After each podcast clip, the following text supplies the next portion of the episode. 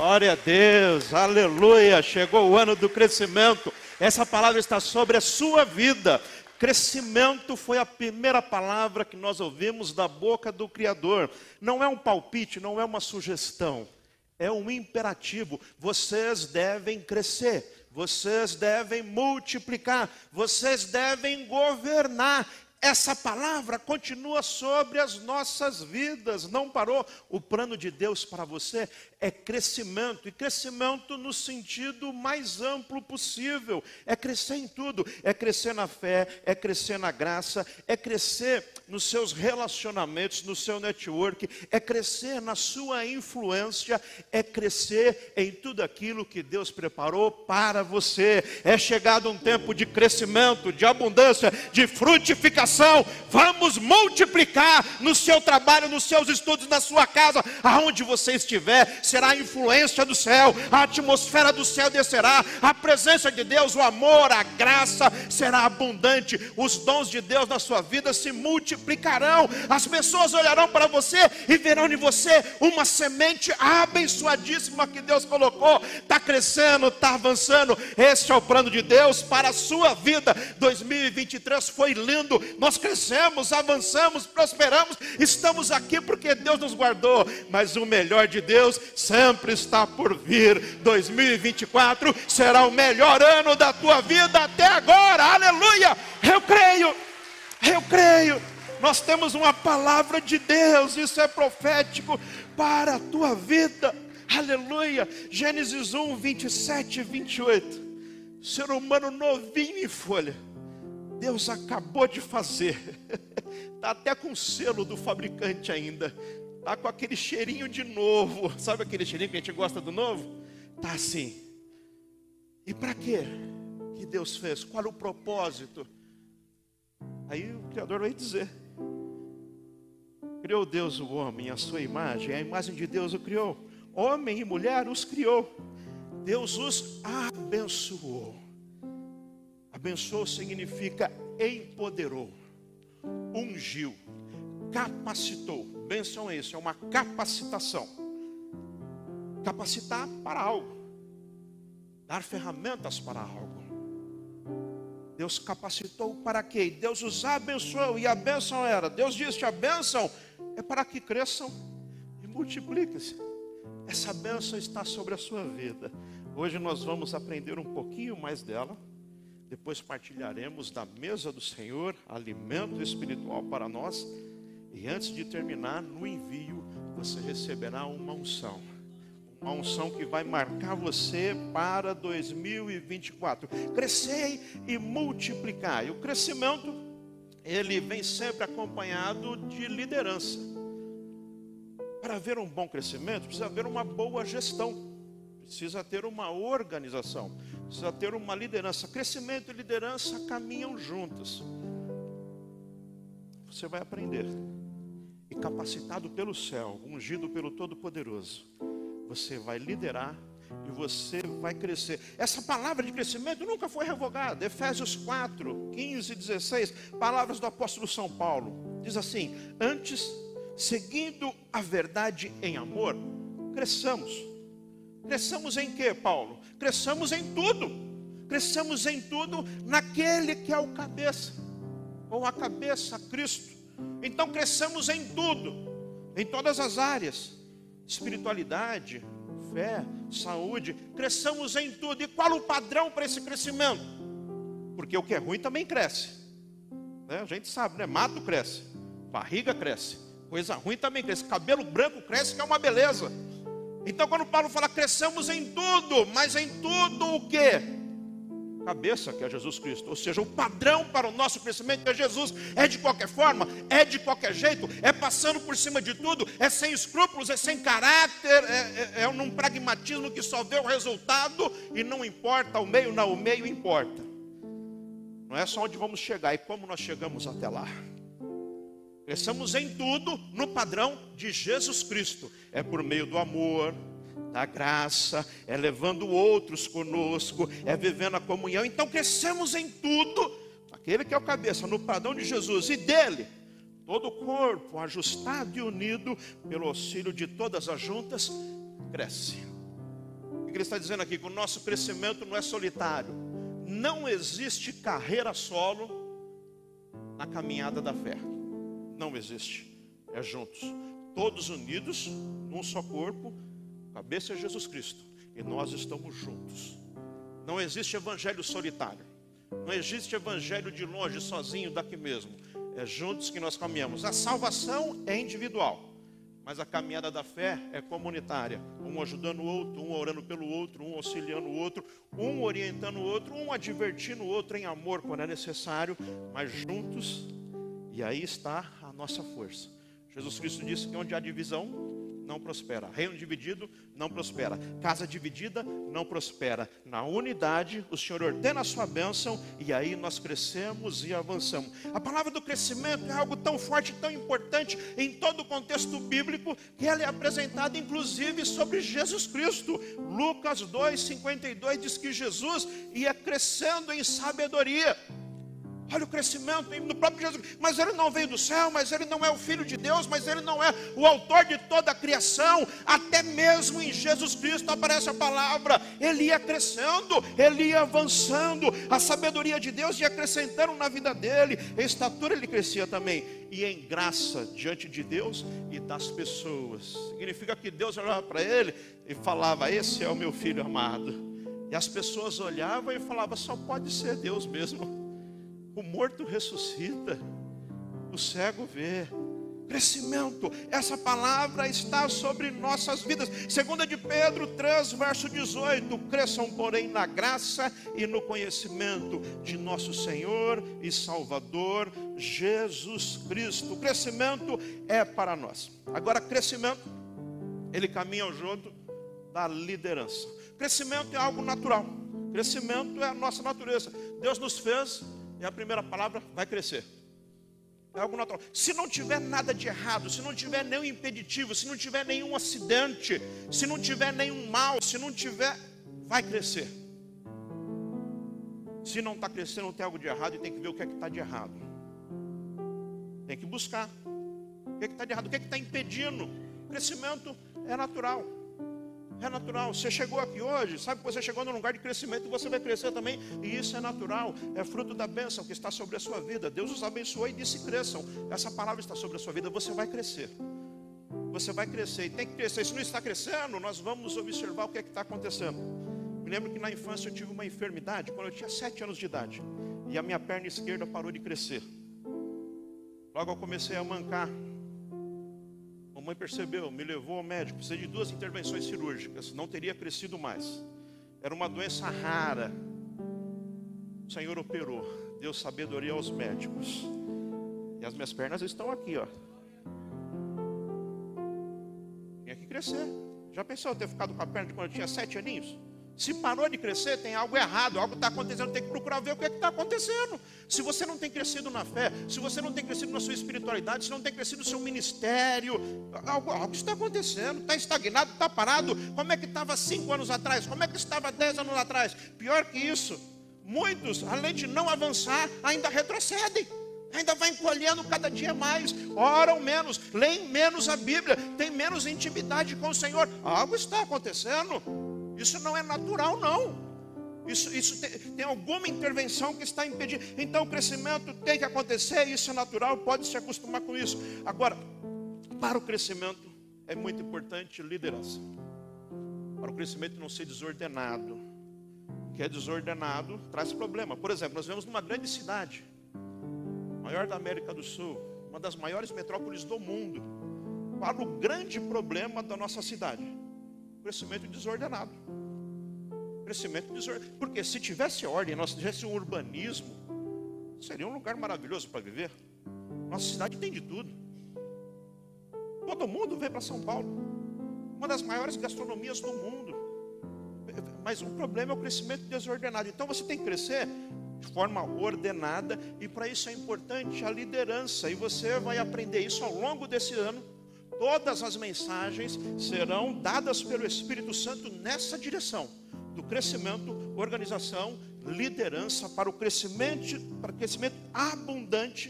E você vai aprender a liderar. Você precisa liderar.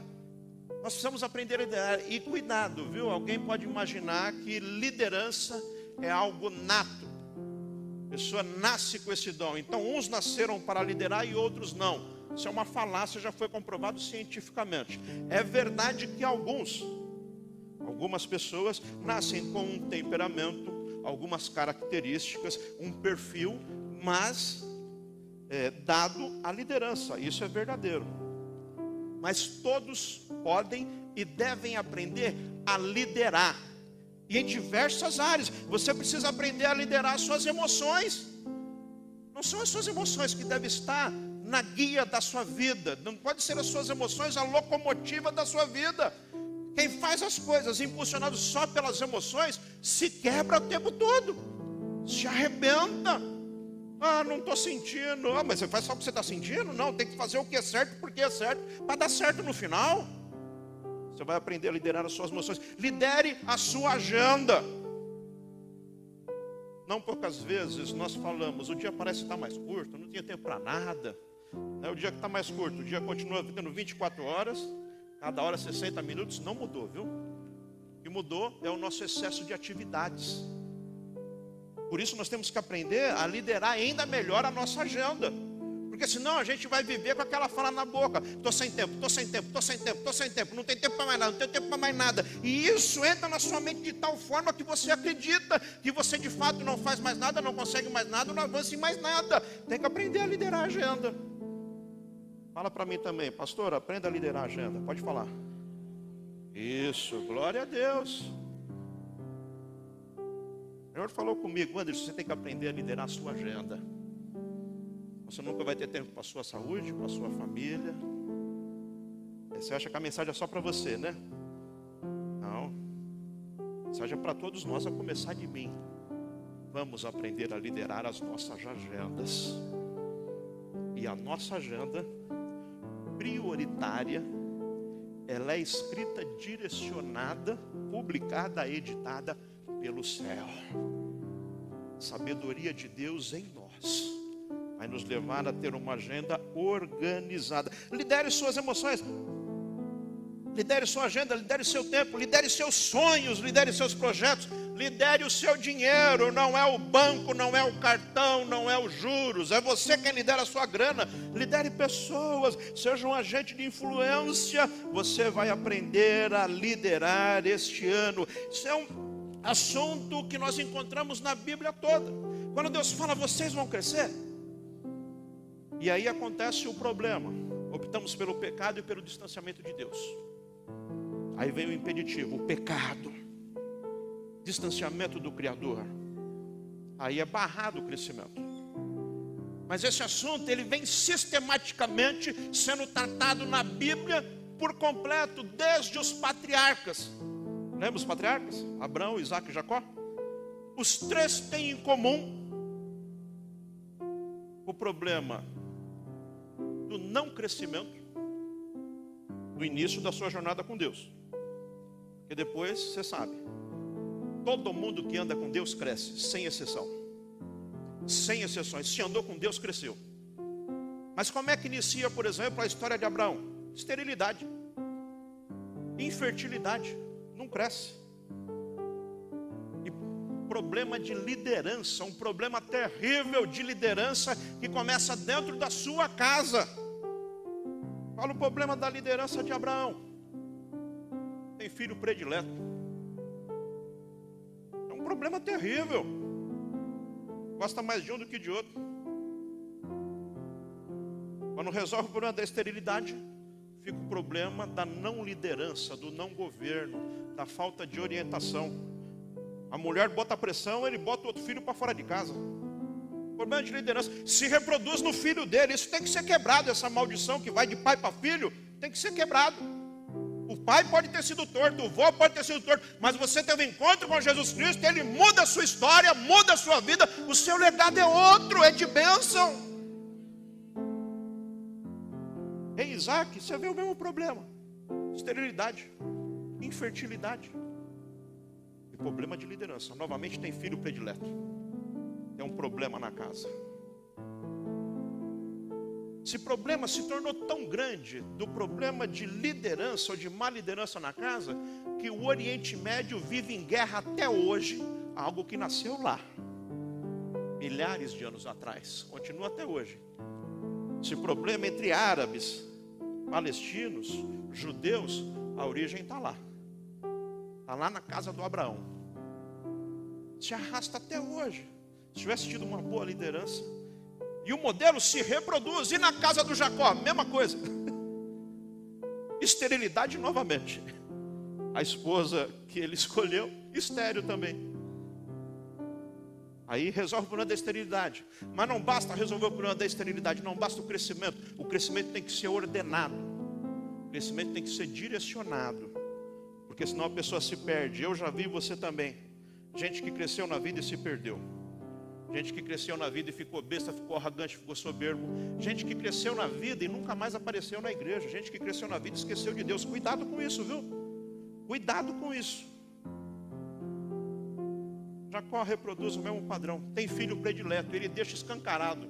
O filho predileto é o José. Qual o problema? Os irmãos vendem José como escravo. Um problemão, então, você vai crescer. Mas lembre-se disso o crescimento ele não é de qualquer jeito. Crescimento, para o nosso padrão, que diz Paulo aos Efésios, é segundo o padrão de Jesus Cristo, ele é o cabeça. É de qualquer jeito que cresce? Não, é no padrão de Deus, é no modelo de Deus. Então nós vamos crescer, mas nós vamos crescer também na nossa liderança, nós vamos aprender a liderar segundo o padrão divino, e aí será bênção, será lendo. Você viverá algumas tristezas no caminho. Isso acontece. Às vezes nós até evitamos fazer escolhas por medo. E se der errado, se não der certo, e se tiver dias difíceis, tiver você viverá, sim, as tristezas e alegrias das suas escolhas. Mas não escolher também é uma escolha. Preste atenção nisso que eu vou te falar. Crescimento e liderança é uma escolha. Você pode escolher crescer ou você pode escolher ficar estagnado, parado, ancorado, inerte. Lembre-se que o mundo não para. Se você ficar parado, na verdade você ficou atrasado. Crescimento é uma escolha e liderança é uma escolha. Você pode decidir não liderar suas emoções, sua agenda, seu tempo, as pessoas. Você pode decidir. E não decidir também é uma decisão. Não vou fazer nada, é uma decisão. Agora, às vezes a gente tem receio de tomar decisão, porque nós pensamos, e é muito comum a gente rever, principalmente em dias difíceis, né? Em dias tristes a gente pensa, acho que eu fiz a escolha errada. Acho que eu casei com a mulher errada. Acho que eu escolhi o emprego errado. Acho que eu fiz as decisões, porque por conta da tristeza, cuidado com isso. Porque isso rouba de você o seu bom ânimo, a sua coragem, para você tomar novas decisões.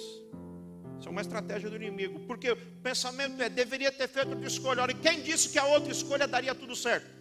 Quem disse que no outro caminho também não haveria tristezas? Quem disse que no outro caminho também não haveria dificuldades? Teriam outras dificuldades, teriam outras lutas, teriam outras tristezas, mas seja lá qual for o caminho, todo caminho vai ter flor, mas vai ter espinho também. Todo caminho vai ter dia de festa, dia de alegria, mas todo caminho vai ter dia de tristeza. O que acontece é que a gente foca nas dificuldades. E focando nas dificuldades, nas tristezas, no dia difícil, a gente vai se acanhando, vai se fechando, vai se trancando. Pois é, um dia eu tentei crescer, mas aí eu caí e me arrebentei. Nunca mais. Repreendido no nome de Jesus. O Senhor vai te dar sabedoria e graça. E o problema não são as dificuldades, o problema não são as lutas, o problema não é o dia difícil. O problema é se você está preparado para a luta e para a dificuldade. O que eu vou te dizer: nunca será tarde demais, é enquanto houver disposição para você se levantar, continuar e vencer, nunca será tarde demais. Moisés começou a missão de libertar o povo hebreu aos 80 anos de idade. Caleb partiu para conquistar o Hermon, onde habitavam gigantes, aos 85 anos de idade. Paulo iniciou seu ministério após os 40. Expectativa de vida de um homem nos dias de Paulo era 40. Ou seja, já estava nos 45 do segundo tempo, quando Deus chamou ele. E a sua juventude toda ele foi um perseguidor de cristãos. Mas um dia a luz brilhou sobre ele, aleluia. Ele ouviu a voz do Senhor chamando ele, e ele disse: Eu vou, aleluia. E ele impactou o mundo até hoje vive sobre a influência exercida por apóstolo São Paulo. Não é tarde para você. Se você está achando que é tarde, é mentira do diabo. Aleluia. Nós vamos crescer e multiplicar. Eu amo a tradução de Eugene Peterson na Bíblia a mensagem. Ele traduz assim, o Gênesis 1, 28. Ele diz: cresçam e multipliquem-se. Assumam o controle. Quem está no controle? Quem está no controle? São seus medos, suas frustrações, suas decepções, é a preguiça. Assuma hoje você o controle. E tendo assumido o controle, coloca tudo nas mãos do Senhor. E diga, Senhor, eu só vou se o Senhor for comigo. Eu só faço se o Senhor estiver comigo. Eu só sonho se o Senhor sonhar comigo. O meu projeto será o que o Senhor colocou no meu coração. Então vamos lá, vamos avançar. Para crescer. Tenho pelo menos aqui três indicativos para você, segundo essa palavra de hoje. Primeiro, para crescer, você precisa da bênção de Deus. Sem a bênção de Deus, não cresce, é fake. Pode estar inchado, mas não está crescido. Pode até parecer bênção, mas nem tudo que reflete é ouro e não é mesmo. Para crescer, segundo o cabeça que é Jesus Cristo, igual Paulo nos falou aos Efésios, você precisa da bênção de Deus. Aí é um crescimento ordenado, é um crescimento sustentável, é um crescimento que abençoa e não acrescenta dor. Você precisa da bênção de Deus, ter certeza, este é o propósito de Deus, este é o plano de Deus, essa é a vontade de Deus.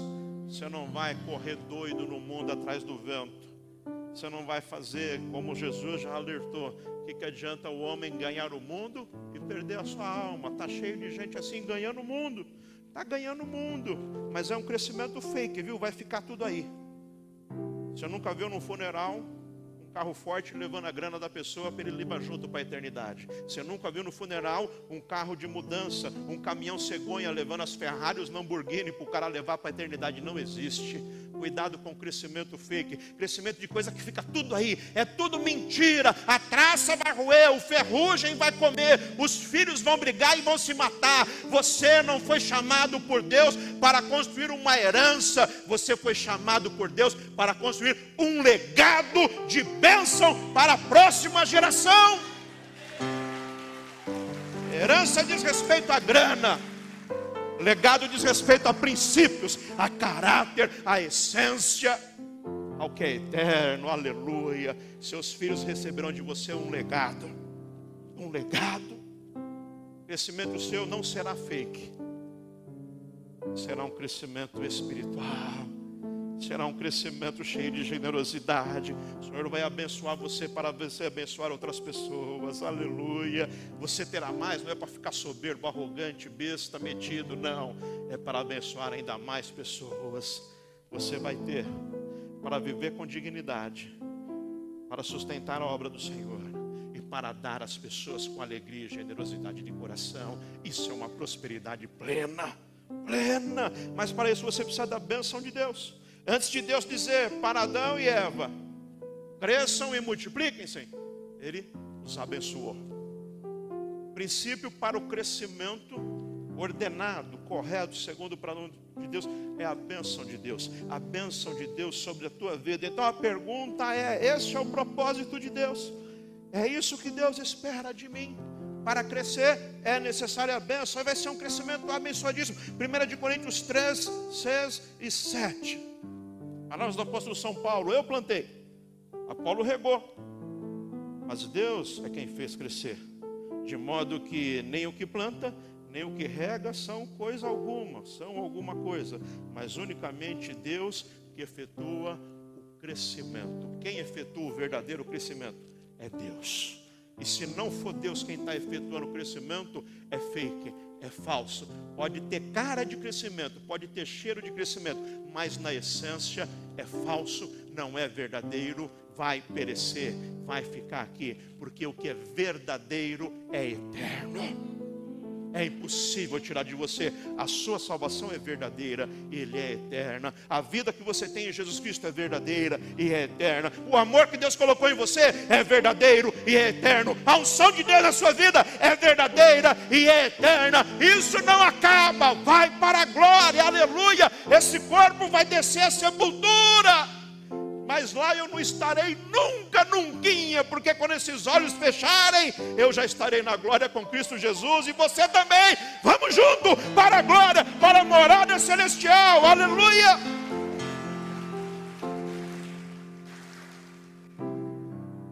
Dois, você vai crescer, abençoado por Deus. E o que o crescimento traz, invariavelmente o crescimento traz problema. Prepare-se para enfrentar oposição. E o problema não é a oposição. A questão é se você está apto, preparado, com as ferramentas certas para enfrentar a oposição. Sempre haverá oposição. Se está crescendo, haver... se você não quer oposição, se você não quer o problema, você vai precisar ser medíocre está na média. Aí não terá oposição. Sabe por quê? Sempre quem se desponta incomoda. Sempre quem cresce incomoda. Está cheio de gente invejosa. E tem mesmo. Tem de monte. Gente para jogar casca de banana e jogar areia. Não quer enfrentar a oposição? Seja medíocre. Vistam-se como eles querem que você se vista. Pense como eles querem que você pensa. Faça como eles querem que você faça. Vá onde quer que você vá. Agora, se você decidir, eu vou ter uma vida de santidade, eu vou estar no altar do Senhor, eu vou colocar Deus em primeiro lugar, eu vou crescer na fé, eu vou crescer na essência, eu vou crescer e em tudo eu vou colocar Deus em primeiro lugar. Se você quiser ser diferente do mundo e do padrão desse mundo, você enfrentará oposição. E o problema não é oposição, o problema é se você está preparado para enfrentar a oposição. Sempre quem quer ter vida de santidade tem oposição. Você acha que o inferno está. Esses dias eu ouvi uma frase interessante do Denzel Washington. Disse bem assim: Se o diabo não está tomando conhecimento de você, é porque provavelmente você está fazendo a coisa errada. Se o diabo não está nem aí para você, se o diabo não está se opondo, se o diabo não está ligando para você, se o inferno não está lutando contra você, é porque provavelmente você está fazendo a coisa errada. Porque quando você estiver fazendo a coisa certa, quando você estiver colocando Deus em primeiro lugar, quando você estiver buscando a essência do céu, quando você for um gente de influência neste mundo para levar o amor de Jesus Cristo, quando você estiver levando salvação, quando você estiver impactando a vida das pessoas com a atmosfera do céu, haverá oposição, mas a Bíblia diz: resistir ao diabo e ele fugirá de vós. As nossas armas são poderosas em guerra. O inimigo que veio por um caminho vai fugir por sete, aleluia. Tenha medo de oposição, não, não tenha medo de ser diferente. Não se conforme ao padrão deste mundo. Você é o cidadão do céu. Cidadão do céu. Cidadão do céu. O que é desse mundo é pouco para você. É pouco. A nossa essência é Deus nossa cidadania é celestial. Tenha medo de oposição, não. Não tenha medo de quem vai se levantar. Aliás, se você está enfrentando oposição, está um forte indício. Se você está buscando vida de oração, de santidade, de comunhão, se está colocando Deus em primeiro lugar e está enfrentando oposição, fique em paz, viu? É isso mesmo. Você vai vencer. Aleluia. Prepare-se para enfrentar oposição. Quando eu penso em gente que enfrentou oposição, eu lembro sempre de Neemias. aquele que quando estava no exílio babilônico recebeu a notícia de que os muros da cidade estavam destruídos e a cidade santa era saqueada, ele ficou incomodado de coração. Falou para o rei: Eu quero voltar para a minha cidade. Eu quero reconstruir os muros. Quando chega lá, ele enfrenta oposição de todas as formas possíveis e imagináveis. Se você ler o capítulo 4 de Neemias, você vai ver cada palavra que foi lançada contra Neemias. Só palavra de desânimo. Tinha dois camaradas lá que na verdade são símbolos de duas potestades, dois agentes do inferno que são utilizados, foram utilizados contra Neemias, mas são utilizados contra todo aquele que se coloca para fazer a obra do Senhor. Lá eles são, levam o nome de Sambalat e Tobias. Gente que se levanta contra a obra do Senhor, contra o propósito de Deus e contra todo aquele que quer fazer aquilo que está no coração do Pai. Vocês estão construindo a tua porque a gente vai derrubar. Nós vamos atacar vocês e será repentino e veremos de todos os lados. Vejam o que esses.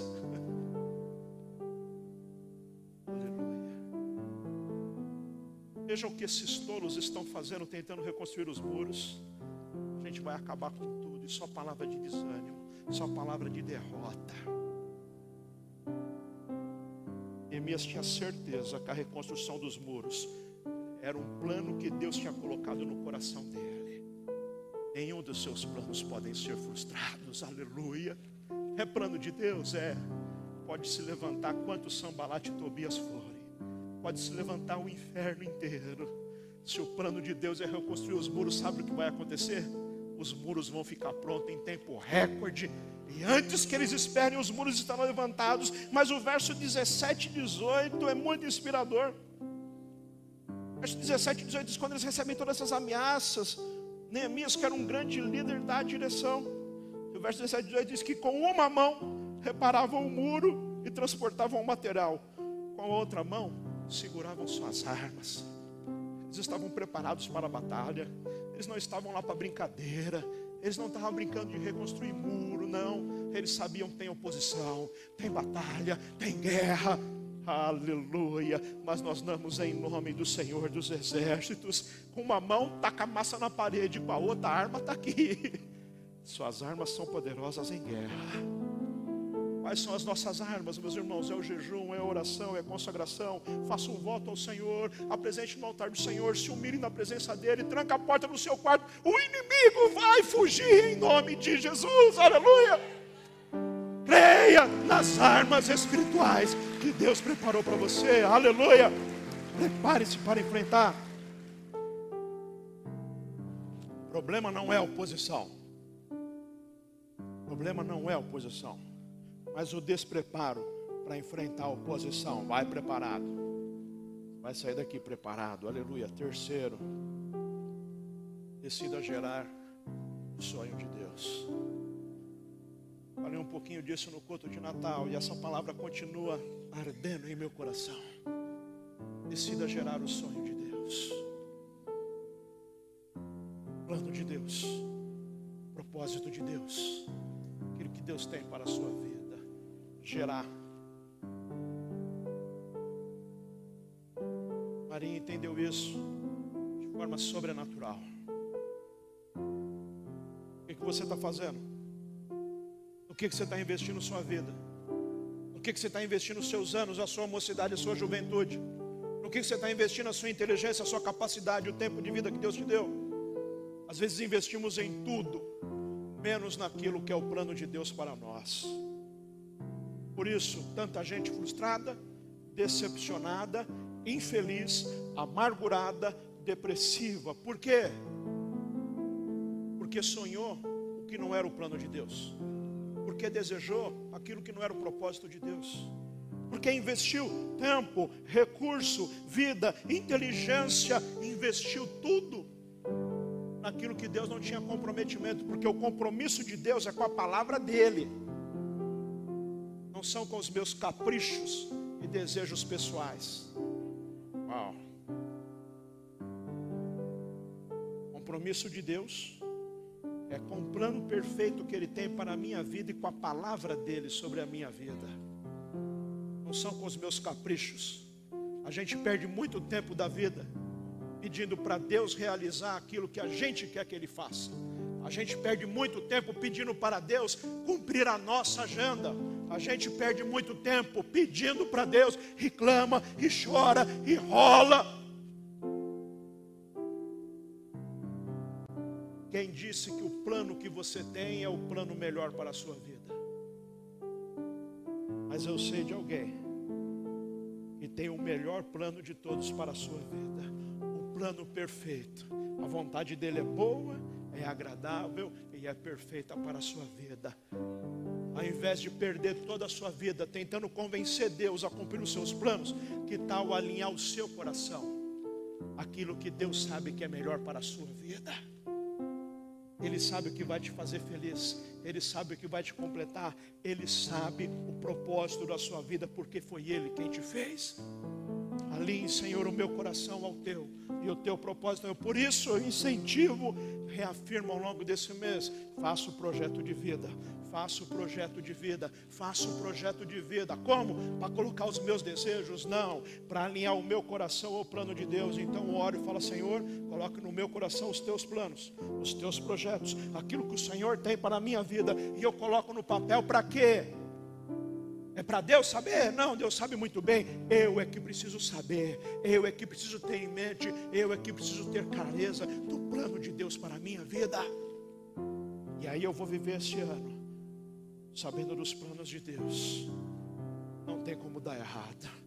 Haverá crescimento, haverá liderança segundo o propósito de Deus na sua vida. Já fez o projeto de vida? Se já fez, coloca ali na letra V. Se não fez, precisa fazer. Quem ainda não pegou o projeto de vida aí? Pode levantar a mão, alguém vai levar até você. Olha, cadê o pessoal do projeto de vida? Ele traz aqui, ó. Tem um pessoal aqui. Pode levantar a mão, não tem problema não, viu? É isso, é. Talvez você não veio, talvez você não estava sabendo, está vendo agora. Oportunidade para você, ó. Quem está com a mão erguida, vamos lá, pessoal, acelera aí. Projeto de vida para quem está com a mão erguida aqui, eles vão fazer haver a bênção de Deus sobre a vida de vocês. Acelera aí, acelera. Se você não recebeu, erga a tua mão, viu? Vergonha é perder a oportunidade. Quem aproveita a oportunidade nunca passa vergonha. Vergonha é perder o bonde da história. Você tem a oportunidade, faça o seu projeto de vida, decida gerar o sonho de Deus. Maria respondeu: Sou serva do Senhor, que aconteça comigo conforme a tua palavra, conforme o teu propósito, conforme a tua vontade. O mundo nunca mais foi o mesmo. Nunca mais foi o mesmo. Deus realizaria o plano dele com Maria ou sem Maria. Você acha que o plano eterno de Deus estava condicionado ao sim da Maria? Assim como não está condicionado ao meu sim. O plano de Deus vai se cumprir. A pergunta não é se Deus vai cumprir o plano. A pergunta é se você vai fazer parte daquilo que Deus já decidiu que Ele vai fazer para abençoar a humanidade. Deus já tinha decidido que viria ao mundo e salvaria a humanidade. Maria disse sim, e por isso ela entrou para a história como uma mulher agraciada. O que você tem dito ao chamado de Deus na sua vida? Ao plano de Deus, ao propósito de Deus? Você pode fazer como a Maria. Cumpra-se em mim, Senhor, a tua vontade. E a vontade de Deus é crescimento, é multiplicação. Você pode dizer hoje eu quero crescer multiplicar para a glória de Deus, segundo o padrão do céu. Ou você pode decidir, não quero. Deus vai fazer. Deus vai operar. Essa igreja tem crescido e vai continuar crescendo. Nossa influência nesse bairro cresceu e muito e vai continuar crescendo. Nossas obras sociais crescerão ainda mais. A nossa influência crescerá ainda mais. Nossos espaços crescerão ainda mais. Nossa influência na educação. Nossa influência nesse bairro onde estamos, nessa cidade. Nossa influência hoje é na educação. É, na, é, é, é nas questões sociais. Nós distribuímos mais de 30 cestas de natais excelentes. Não é cesta meia boca, não. É excelente. Coisa boa. Bênção de Deus. Bênção de Deus todos os meses. Vou preparar um relatório para vocês verem quantas famílias foram abençoadas. Todo mundo recebeu um congelado, todo mundo teve a mesa, e glória a Deus por isso. Isso é fruto da generosidade que Deus colocou no seu coração. Pode se alegrar. Esse aplauso que você deu foi para você mesmo que colaborou. E não tem nada de errado, viu? Não tem nada de errado receber aplausos. Não tem nada de errado. Você que tem que aprender a transferir toda a glória ao Senhor. Recebeu aplauso? Mereceu, por quê? Porque fiz bem feito. E é glória a Deus que a minha condição de dar aquele congelado eu abençoei, abençoei mesmo. Louvado seja o nome do Senhor. Aleluia! Glória a Deus. Decida gerar o sonho de Deus. Deus não tem compromisso com nada que esteja fora do seu propósito. Mas Ele tem total compromisso com o propósito dele para a tua vida. O que Ele falou, Ele vai cumprir. Ele disse que estaria com você todos os dias. Ele disse que as portas do inferno não prevaleceriam contra a igreja. Aleluia. Alinhe o seu coração ao coração de Deus. O propósito de Deus foi revelado a nós por meio de Jesus Cristo. Aleluia. Esse caminho de crescimento, esse caminho de liderança é Jesus Cristo. Já entregou a sua vida a Ele? Isso, agora caminhe nele, viva por Ele, sonhe os sonhos dele, viva os planos dele, aleluia. Não é à toa que ele disse: Eu sou o caminho ande nele. Futuro abençoado e promissor. Caminho de bênção e de vitória. Um caminho de crescimento. É o que Jesus Cristo tem para a sua vida. Feche os seus olhos um instante.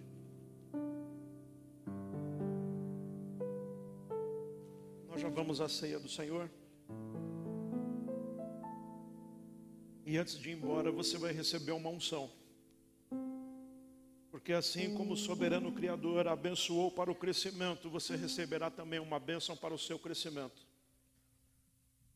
Uma bênção para o seu crescimento. Unção é isso, unção é capacitação. Unção é empoderamento. Unção de Deus. Aleluia. Talvez você está aqui hoje, você é visitante, você ainda não entregou a sua vida a Jesus, você precisa fazer isto hoje, porque vem um tempo de crescimento e esse crescimento não pode ser desordenado. Crescimento desordenado gera problemas. Crescimento sem a direção de Deus gera problema. Mas o crescimento debaixo da bênção do Senhor, uh, é lindo, é maravilhoso. Se você ainda não entregou a sua vida a Jesus, eu quero convidar você hoje a fazer isso agora, agora, entregar a sua vida a Jesus. Entregar isso no altar do Senhor. Talvez você está distante da igreja, está distante da família da fé. Você precisa voltar hoje. Tem uma família que Deus preparou para você, uma família espiritual. Assim como Ele preparou uma família biológica, tem uma família espiritual para você. E a família biológica tem limitações, mas a família espiritual, ela é ilimitada. Família biológica tem limitações, porque ela depende dessa natureza humana. Ela é limitada às questões deste mundo, ao padrão deste mundo.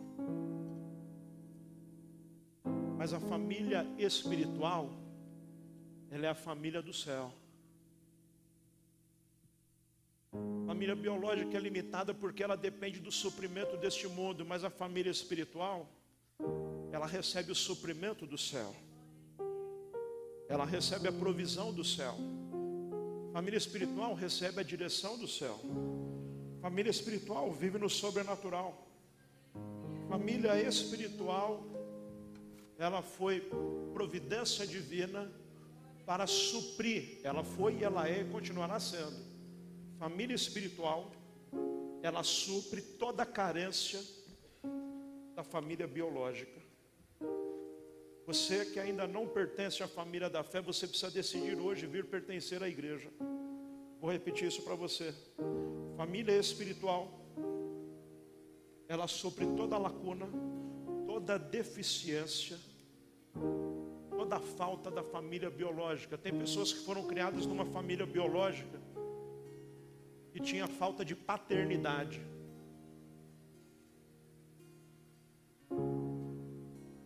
Pessoas órfãos de pai vivo. Pessoas que tinham o pai dentro de casa, mas que nunca foram verdadeiros pais. Pessoas que cresceram órfãos, sofreram violência doméstica, sofreram um abandono de todas as formas. Aí vem a família espiritual para suprir essa lacuna e faz você vencer a orfandade por meio de uma paternidade perfeita e eterna, celestial, que nunca falhou e nunca vai falhar. Ele te ama, sempre te amou. E ele morreu por você de tanto amor que ele tem por você. Você precisa de uma família espiritual. Família espiritual sobre toda lacuna. Na família espiritual nós vencemos a orfandade. Na família espiritual nós aprendemos sobre os céus. Na família espiritual nós aprendemos sobre a eternidade. Na família espiritual nós aprendemos nossa real origem, o propósito por que estamos neste mundo e para onde vamos quando acabar a nossa missão neste mundo longe da igreja, você está perdido neste mundo. A igreja é o plano de Deus e por isso tanta gente se levanta, impulsionado pelo inferno, contra a igreja. Por isso você recebe, semanalmente você recebe mensagens dizendo: para que a igreja? Para que, que você precisa ir na igreja? Pergunta que você tem que fazer é por que um levante tão feroz contra a igreja de Jesus Cristo. Isso é uma estratégia do inferno para te afastar do plano que Deus tem para a sua vida, que é um plano de bênção. Volte hoje para a igreja. Se você deseja hoje entregar a sua vida a Jesus, se você deseja hoje se reconciliar com a igreja, eu quero orar por você, eu quero abençoar a tua vida. Você deseja hoje enquanto todos aqui estão no período de oração, e isso é muito importante, por isso eu mandei você orar. Porque neste momento de apelo, meu irmão e minha irmã, é uma batalha feroz. Não se iluda, nós estamos em guerra neste momento. O inferno se levanta para impedir as pessoas de ter um encontro com Jesus Cristo. Por isso, você que é a igreja, você que é da família, quando neste momento eu falo você, fecha os olhos, eu estou dizendo, interceda, interceda interceda para cair todo espírito maligno que tenha acorrentado, que tenha aprisionado, interceda para a vergonha, para a timidez acabar, interceda para ser abertos os ouvidos espirituais, os olhos espirituais, interceda. Enquanto a igreja está orando, eu quero refazer o convite aqui. Você que deseja hoje entregar a sua vida a Jesus, você que entendeu que a igreja é a família espiritual, que o plano de Deus para você é o crescimento, e o crescimento não acontece de qualquer forma. É obra de Deus na sua vida e deseja entregar hoje a sua vida em Jesus, então, para ver esse crescimento, eu quero orar por você. Dá um sinal com a sua mão aí, que eu quero só ver onde você está e quero orar por você. Em nome de Jesus, Deus tem um novo tempo para você. Aleluia. Dá um sinal com a sua mão dizendo: Eu quero voltar para a igreja. Eu quero voltar para Jesus Cristo. Eu quero entregar minhas vidas na mão de Jesus Cristo. Aleluia. Deus abençoe, meu irmão. Já te vi. Vou orar por você. Tem mais alguém? Dá um sinal com a sua mão. Não tenha receio. Amém, minha irmã. Vou orar por você. Deus abençoe. Tem mais alguém que quer dizer: Eu quero voltar para a igreja? Eu quero viver esse tempo de crescimento ordenado por Deus, que vem sobre uma liderança espiritual na minha vida, liderança do céu um crescimento que vai abençoar. Aleluia. Tem mais alguém? Dá um sinal com a sua mão. Aleluia, aleluia. Deus abençoe, Deus abençoe, aleluia. Você que ergueu a sua mão, amém, meu irmão. Vou orar por você. Tem mais alguém? Não tenha receio, é simples assim, viu? Você está num lugar seguro. Você está em casa, casa é um lugar de segurança. Sabe quando você chega em casa depois de um dia de trabalho, ônibus lotado, metrô e todos os perigos, você chega em casa, tranca a porta e fala: Ufa, cheguei em casa, você está neste lugar, lugar seguro. Não tenha medo de erguer a sua mão e dizer eu quero Jesus Cristo, porque essa é a decisão acertada. Se tem mais alguém, erga a tua mão. Você não vai ser exposto em nada. Só quero avistar você para orar por você, só isso. Tem mais alguém? Amém, minha irmã. Amém. Deus abençoe. Todos que levantaram a mão aí, querendo entregar a vida a Jesus, se reconciliar, coloca a mão no coração agora. Repita essas palavras aqui comigo. Repita assim: Senhor Jesus, perdoe os meus pecados e a minha rebeldia. Hoje eu decido entregar a minha vida em tuas mãos. Viverei a partir de hoje para a tua glória, junto da família espiritual que o Senhor preparou para mim. Eu viverei o crescimento e a multiplicação na minha vida a partir da tua direção, a partir do teu espírito agindo em mim. Que assim seja para a tua glória, em nome de Jesus. Amém e amém. Aleluia, glória a Deus. Lindo Jesus, aleluia. Aleluia. O Senhor Jesus, na noite que foi traído, tomou o pão e deu graças e partiu entre os seus discípulos. Também tomou o cálice e deu graças, e chegou esse momento de nós recebermos o alimento do céu, o alimento de Deus. Aleluia. Isso é um mandamento, meus irmãos. Jesus mandou, a gente obedece, simples. Jesus mandou, a gente obedece. Por que você participa da ceia? Porque Jesus mandou. Por que você batizou? Porque Jesus mandou. Porque você pertence a uma família espiritual, alguma igreja? Porque a igreja foi preparada por Deus para mim. É simples assim. Às vezes tem tanta invencionice que atrapalha, é simples. Jesus mandou, a gente obedece. Ele disse: Este é o meu corpo que é partido por cada um de vós. Este é o meu sangue que é derramado por cada um de vós. Faça isto em memória de mim. O que você deve trazer à memória agora, já que Jesus disse que é em memória? Você deve se lembrar que Jesus Cristo é o Filho de Deus, que deixou toda a sua glória lá no céu, veio ao mundo, veio como criança sofreu as privações, as restrições e as dificuldades. Entregou a sua vida, passou por toda humilhação, foi açoitado, chicoteado, cuspido, maltratado. Mas a palavra diz que, como uma ovelha, ele foi levado ao matadouro. Ovelha, esse ano nós tivemos o privilégio de aprender tanto como ovelha.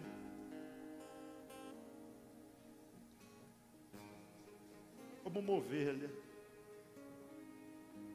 Quando você dá um apertão na ovelha, ela não sai dando coice. A ovelha não morde. Como uma ovelha. Entrega.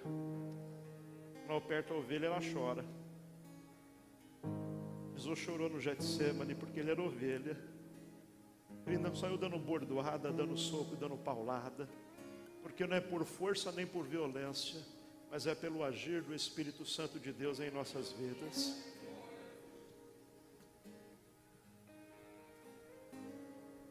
Sofreu e se entregou até a morte morte de cruz. Derramou até a última gota de sangue, é isso que nós lembramos agora. Do seu sacrifício, do seu amor e da sua entrega.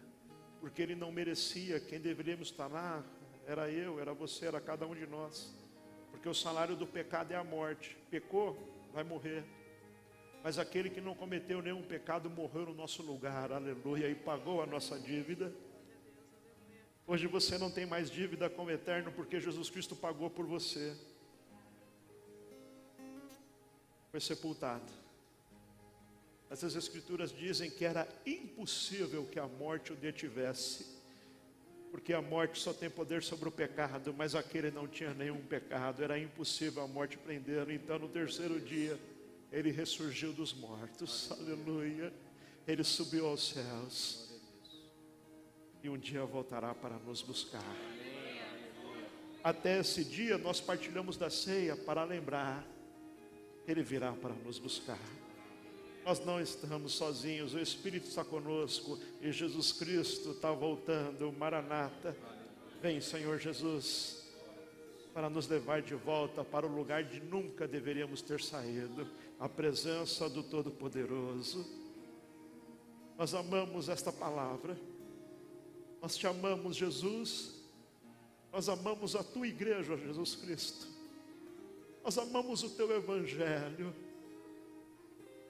Aleluia. Nós amamos a tua palavra de salvação. Nós amamos Jesus.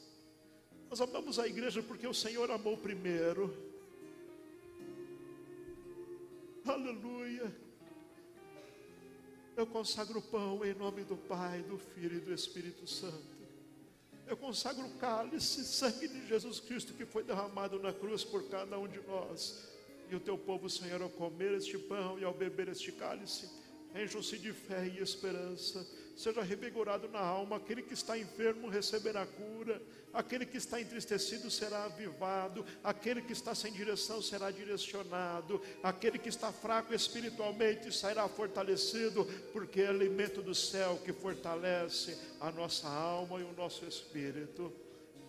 Eu consagro em nome do Pai, do Filho e do Espírito Santo. Amém e amém. Aleluia. Se você entregou a sua vida a Jesus, se você está realmente em Jesus Cristo, só falta mais uma coisinha.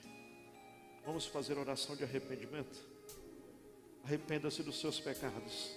Confesse ao Senhor que você é pecador e depois todos juntos partilharemos do corpo e do sangue de Jesus em oração silenciosa. É você e Deus, porque é aquele que sonda e esquadrinha os corações a palavra não precisa chegar à boca, Ele conhece muito bem.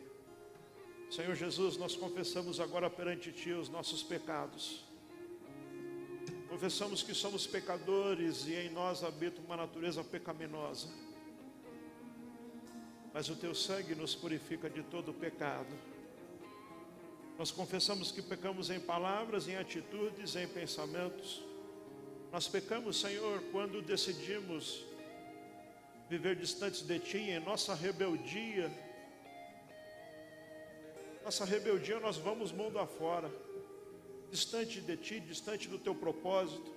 Em nossa rebeldia, nós procuramos realizar os desejos da carne, os prazeres da carne. Em nossa rebeldia, Senhor, nós vivemos de forma obstinada no negócio de ganhar o mundo e esquecemos que nisso perdemos a nossa alma mas hoje nós declaramos perante Ti o nosso pleno arrependimento e suplicamos o Teu perdão. Tem misericórdia de nós e pelo Teu sangue nos purifica de todo pecado. A palavra diz que Ele é fiel e justo para perdoar. E se você confessou, receba agora o perdão de Cristo, que purifica todo pecado. Em nome de Jesus, receba o perdão de Jesus Cristo. Seja liberto de toda culpa de todo medo, seja liberto agora, em nome de Jesus. Eu ministro o perdão, a reconciliação de Jesus Cristo na tua vida agora, em nome de Jesus. Amém. Aleluia.